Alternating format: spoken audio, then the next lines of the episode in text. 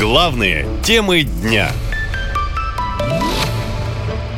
Кто зарабатывает на дефиците топлива? В России небывалый за 20 лет бензиновый кризис.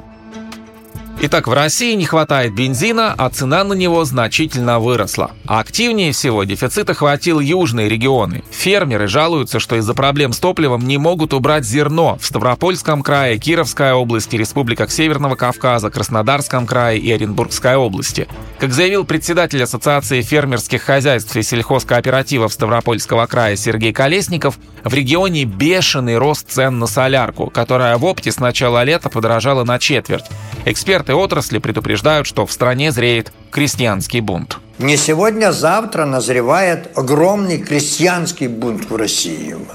Огромные тракторные марши начнутся.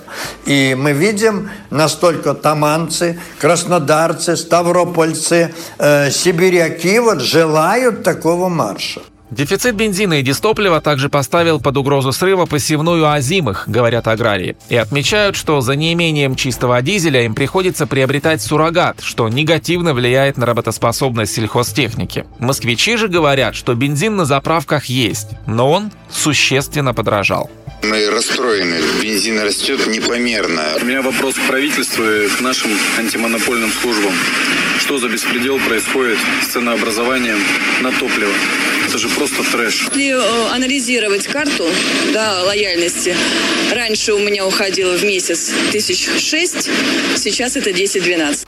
Вообще, с начала года бензин в стране подорожал в половину. Одновременно растет дефицит. Горючее идет на боевые действия против Украины и на экспорт. Продавать его на внутреннем рынке сейчас невыгодно, говорит аналитик Михаил Крутихин. Есть еще аппетиты нефтяных компаний, которые стараются на экспорт отправить как можно больше, потому что им невыгодно продавать топливо внутри России. Им сократили компенсацию за это, и поэтому вот все, что у них есть, они отправляют. По словам экспертов, правительство решило сократить выплаты по так называемому демпферу, потому что не хватает денег. Мол, все средства уходят на продолжение СВО. Как следствие, производители заинтересованы продавать горючее за рубеж. Причем даже не готовое топливо, а сырую нефть. Из-за этого в стране дефицит, а нефтеперерабатывающие заводы простаивают, говорит экономист Дмитрий Некрасов. Нефтепродукты, разные нефтепродукты гораздо сложнее перенаправить на другие рынки, нежели сырую нефть. Сырая нефть спокойно поплыла в Индию, а дистопливо туда никто не повезет. Да? А, соответственно, с одной стороны была эта проблема, с другой стороны правительство в силу проседающих доходов, оно просто, ну, по сути, обнулило демпфер. Ну, вот, а, обнулило тот налоговый механизм, ну, или там уменьшило его, который, ну, по сути, стимулировал нефтепроизводителей перерабатывать больше нефти и меньше гнать сырой нефти.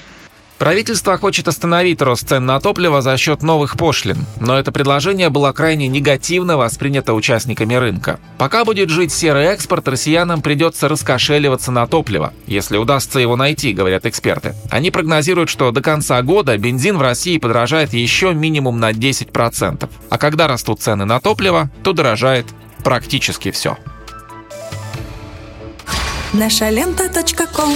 Коротко и ясно.